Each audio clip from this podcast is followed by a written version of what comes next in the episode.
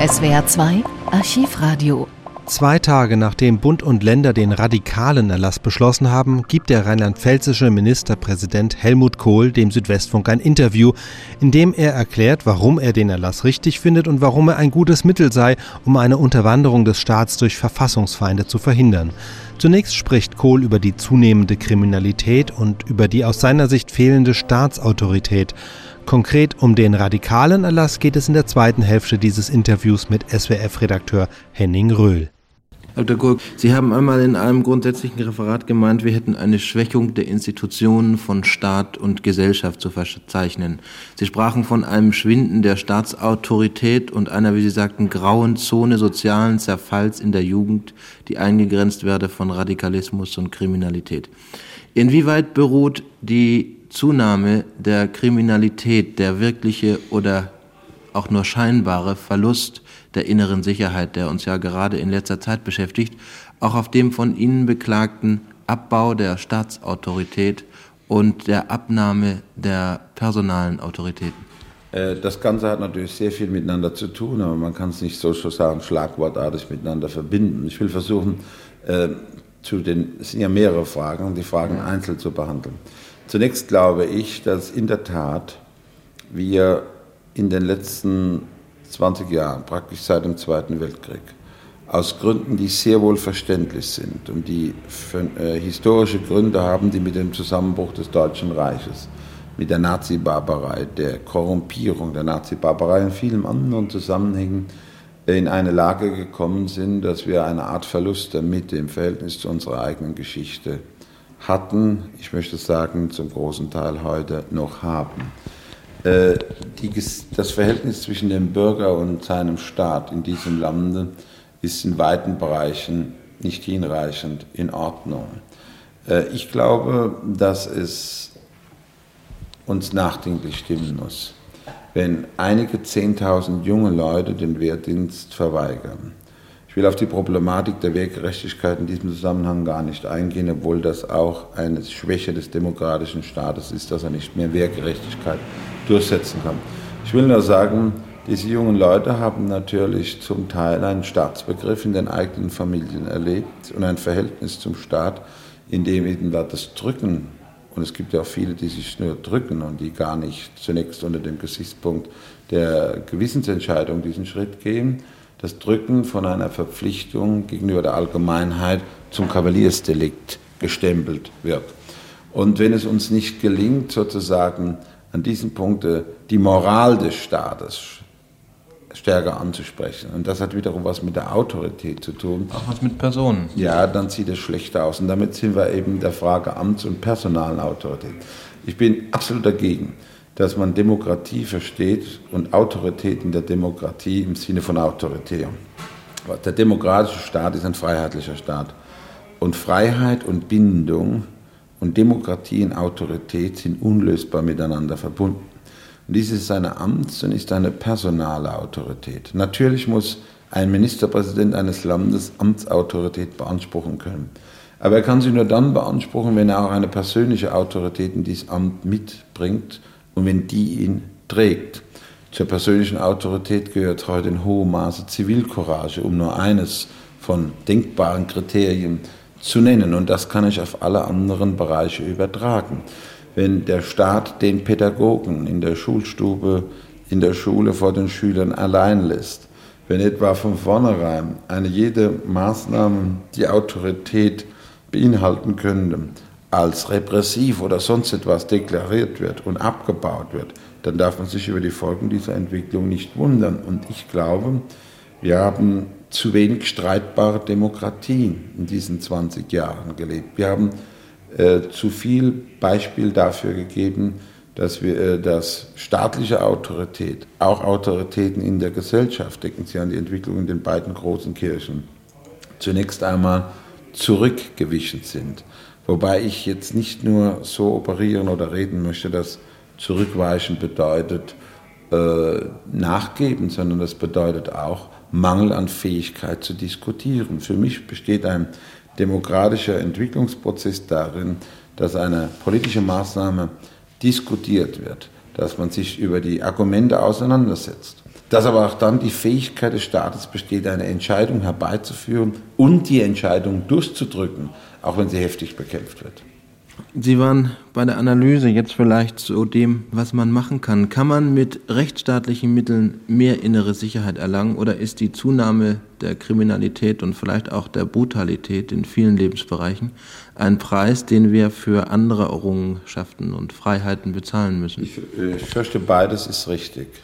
In dem Maße, in dem der, unser Freiheitsgefühl, unser Freiheitsbegriff äh, sich so darstellt, wie wir ihn heute erleben, wie ich ihn eben auch kurz beschrieben habe, in dem Maße werden wir auch, glaube ich, eine Reihe von Eskalationen hinnehmen müssen. Nur, äh, es muss auch hier sozusagen die Kirche im Dorf bleiben. Ich persönlich bin beispielsweise überzeugt, dass wir in der Frage der Kriminalität, um mal dieses Beispiel zu sagen, ja unterscheiden müssen unter, zwischen den Kapitalverbrechen, die mit Recht die Bevölkerung erregen, und jener Verrohung der Sitten, die noch keine Kapitalverbrechen sind, die aber das Leben in vielen Bereichen nahezu unerträglich machen. Ich glaube, im ersten Falle, was Kapitalverbrechen betrifft, kann man sehr viel tun und noch mehr tun, präventiv durch einen möglichst schnellen Ausbau der polizeilichen Maßnahmen, Verbesserung der Technik auf diesem Bereich, der Personalstärke und vieles andere mehr. Man kann was tun, indem man bei der Bestrafung die Frage der Resozialisierung in den Strafanstalten nicht so äh, zurückhaltend bewertet, wie das bisher gefangen ist. Man muss beide Komponenten sehen. Den, den Sinn der Strafe und die Chance der Resozialisierung, der Wiederaufnahme ins normale bürgerliche Leben. Es kann nicht Sinn und Auftrag der Strafe sein und gar nicht im Sinne der Gesellschaft, wenn jemand, der einmal straffällig geworden ist, sozusagen dazu abgestempelt ist, auf Lebzeit straffällig zu werden. Eine zweite Frage ist das, was Sie mit Brutalität nannten und was äh, ich beschrieben habe mit dem, was die Lebensumstände so unerträglich macht. Das hängt natürlich mit einem, mit einem von vielen als wichtig erkannten, für mich sich als ganz falsch darstellenden Prinzip zusammen, dass das Denken an den Nachbarn, an den Nächsten in unserem Lande in der Wertskala nicht sehr hoch gehandelt wird dass viele glauben, der eigene Vorteil sei das Allerwichtigste. Und dies hat wiederum was mit demokratischen Tugenden zu tun. Denn ein demokratischer Staat kann nur existieren, wenn seine Bürger über das, was sie gesetzlich müssen, hinaus bereit sind, aus eigenem Engagement was zu tun. Und das hat wieder was zu tun mit einer Entfremdung von beachtlichen Teilen der heutigen jungen Generation gegenüber dem heutigen Staat weil viele aus dieser jungen Generation sich die Frage stellen, was ist eigentlich die Idee dieses demokratischen Staates? Und das ist eben mehr als nur, die Frage geht nach mehr als nur Steuerzahlen und seine staatsbürgerlichen Pflichten, wie es in Gesetz und Verfassung steht, erfüllen. Aber ist das nicht ein Vorwurf an die Politiker, die diese Ideen nicht mehr dargestellt haben, wenn es eine ja. gibt?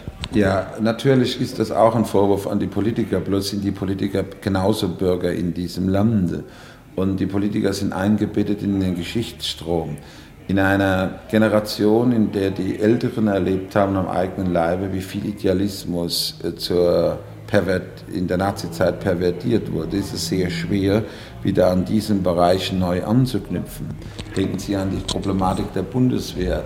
Was heißt heute Tradition für die Bundeswehr? Denken Sie nur an das einzige Bild, wie sich am, am, Lebenslauf und an der Tat des Grafen Stauffenberg etwa in der Tradition die Geister scheiden. Das alles ist ja Last der jüngsten deutschen Geschichte. Und ich bin eben der Meinung, dass das ausgetragen werden muss, dass wir darüber reden müssen und dass das, was mit zu tun hat, was ich vorhin die, den Verlust der Mitte Verhältnis zur eigenen Geschichte genannt habe. Am Freitag der letzten Woche haben sich die Ministerpräsidenten auf neue, auf Grundsätze geeinigt, mit denen man Radikale aus dem öffentlichen Dienst fernhalten will. Parteimitgliedschaft soll dabei nicht entscheidend oder nicht Hauptkriterium sein. Wie kann man aber das überhaupt tun? Nach welchen Kriterien wollen Sie vorgehen? Hat dieser Beschluss der Ministerpräsidenten nicht die Folge, dass der Verfassungsschutz, wenn man so will, eine Hochzeit erleben will und dass jetzt vielleicht auch in gewissem Sinne eine Zeit der Gesinnungsschnüffelei beginnt? Nein, das glaube ich überhaupt nicht. Ich glaube, dies, ist ein, äh, dies war ein kluger Beschluss, den die Ministerpräsidenten und der Bundeskanzler gestern äh, gemeinsam getroffen haben. Äh, wir haben genau das vermieden, was Sie äh, befürchtet haben, nämlich dass eine große Gesinnungsschnüffelei, die wir nicht wünschen, in der Bundesrepublik anhebt. Um was geht es? Es geht darum, dass wir deutlich machen, dass diese Demokratie eine streitbare Demokratie ist und kein Nachtwächterstaat.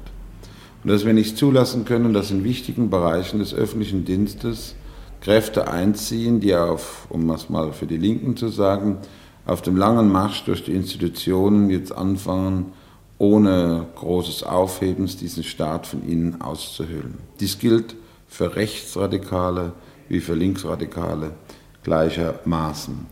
Und da ergibt sich doch, dass dies, die bloße Mitgliedschaft etwa zu einer Partei oder Gruppierung nicht ausreicht. Das Beamtenrecht geht mit Absicht davon aus, dass der Beamte und der Angestellte im öffentlichen Dienst äh, nicht nur die Regeln befolgt, die, seiner Dienst ihm auf, die das sein Dienst ihm auferlegt, sondern dass er etwas mehr dazu tut, nämlich aktiv diesen demokratischen Staat zu verteidigen. Und ich finde, das ist völlig selbstverständlich, dass dieser demokratische Staat nicht zulässt, dass etwa Lehrer in den Dienst dieses Staates treten, deren Lehre in den Schulen ausschließlich das Ziel hat, diese verfassungsmäßige Ordnung zu zerstören, umzustürzen, nicht einmal mehr zu verändern, sondern in der Tat zu zerstören. Und deswegen meine ich, haben wir jetzt die Möglichkeit, die wir bisher schon hatten, noch einmal bekräftigt und wollen das gemeinsam tun, dass in unseren Schulen, in unseren Gerichten und in anderen Bereichen dieses demokratischen Staats in der Tat Bürger ihren Dienst als Beamte und Angestellte tun, für die eben dieser Staat etwas mehr ist als eine gerade geduldete Institution. Und ich glaube, dass wir schon Mittel und Wege haben, um das im Wege der verfassungsmäßigen Ordnung, der Gesetze, der Möglichkeiten, gegen Entscheidungen vor Verwaltungsgerichten Einspruch zu erheben, in Ordnung zu bringen. Ich glaube auch, dass die gestrige Entscheidung eine pädagogische Wirkung hat, weil manch einer jetzt doch weiß, woran er ist. Und ich kann nur sagen, wer eben aktiv beim Spartacus an der Universität mitmacht, wer durch sein ganzes Dasein und So-Sein deutlich macht, dass er mit unserem Staat überhaupt nichts Gutes im Sinne hat, der kann nicht damit rechnen, dass er in den Staatsdienst aufgenommen wird. Ich bin dafür, etwa im Verhältnis mit jungen Leuten, mit jungen Lehrern und mit Studenten, möglichst breite Diskussionen zu führen, die Bereitschaft, die Öffnung zur Diskussion fortdauernd zu demonstrieren und zu leben. Nur wer am Ende dieser Diskussion eben nicht bereit ist, diese Ordnung anzuerkennen, kann nicht Diener dieses Staates werden. Das scheint mir eine ganz klare Konsequenz zu sein. Und hier wird man sozusagen auf allen Ebenen gleichzeitig operieren und vorgehen müssen. Und ich hoffe sehr, dass äh, auch die Wirkung dieser Diskussion, die jetzt einsetzen wird, uns dabei weiterhilft. Es gibt noch einen Bereich, Herr Dr. Kohl, in dem etwa DKP-Mitglieder besonders versuchen, Fuß zu fassen, nämlich in den Betriebsräten. Betriebsratswahlen stehen nun in diesem Jahr bevor. Würden Sie es für bedenklich halten, wenn die Zahl der DKP-Mitglieder in den Betrieben und vor allen Dingen in den Betriebsräten steigen würde? Wenn das eine entscheidende Veränderung wäre, wäre das bestimmt bedenklich. Ich glaube übrigens nicht daran, dass das so sein wird. Äh, bisher hat sich ja die deutsche Arbeiterschaft, die deutsche Arbeitnehmerschaft als weitgehend äh, immun erwiesen gegen jene äh, kommunistischen Versprechungen oder Infiltrationen. Dennoch beobachten wir mit großer Aufmerksamkeit, wie in einer ganzen Reihe von Betrieben der Bundesrepublik jetzt im Vorfeld dieser Betriebsratswahl mit beachtlichem Einsatz an finanziellen Mitteln die Kommunisten versuchen, eine Basis zu, auszubauen, eine Basis zu finden und auszubauen. Und ich finde, dies ist ein ganz typischer Punkt, den man mit politischen Mitteln bekämpfen muss. Das heißt, die christlich-sozialen Gruppen, die sozialdemokratischen Gruppen, alle jene, denen der freiheitliche Rechtsstaat Stück ihrer Überzeugung ist, müssen in diesem Moment auf den Plan treten. Ich halte nichts davon, dies sozusagen mit der Polizei zu erledigen, sondern das ist eine Sache, die in einer intellektuellen Auseinandersetzung mit Überlegenheit äh, durchgesetzt werden muss. Also keine Parallele zum Vorgehen im öffentlichen Dienst? Nein, ich, bin, ich bekenne mich auch ausdrücklich, ich sage das noch einmal, auch im öffentlichen Dienst zu jenem intellektuellen Teil dieser Diskussion. Nur, Wenn jemand etwa mit dem ganz klaren Ziel, nach einer Ausbildung, die er in der DDR oder anderswo erhalten hat, an eine deutsche Universität geht, diese Beispiele gibt es, und von dort aus den Versuch unternimmt, etwa Richter zu werden, dann bin ich der Meinung, ist dies kein Punkt, über den man mehr diskutieren kann. Dann muss gehandelt werden.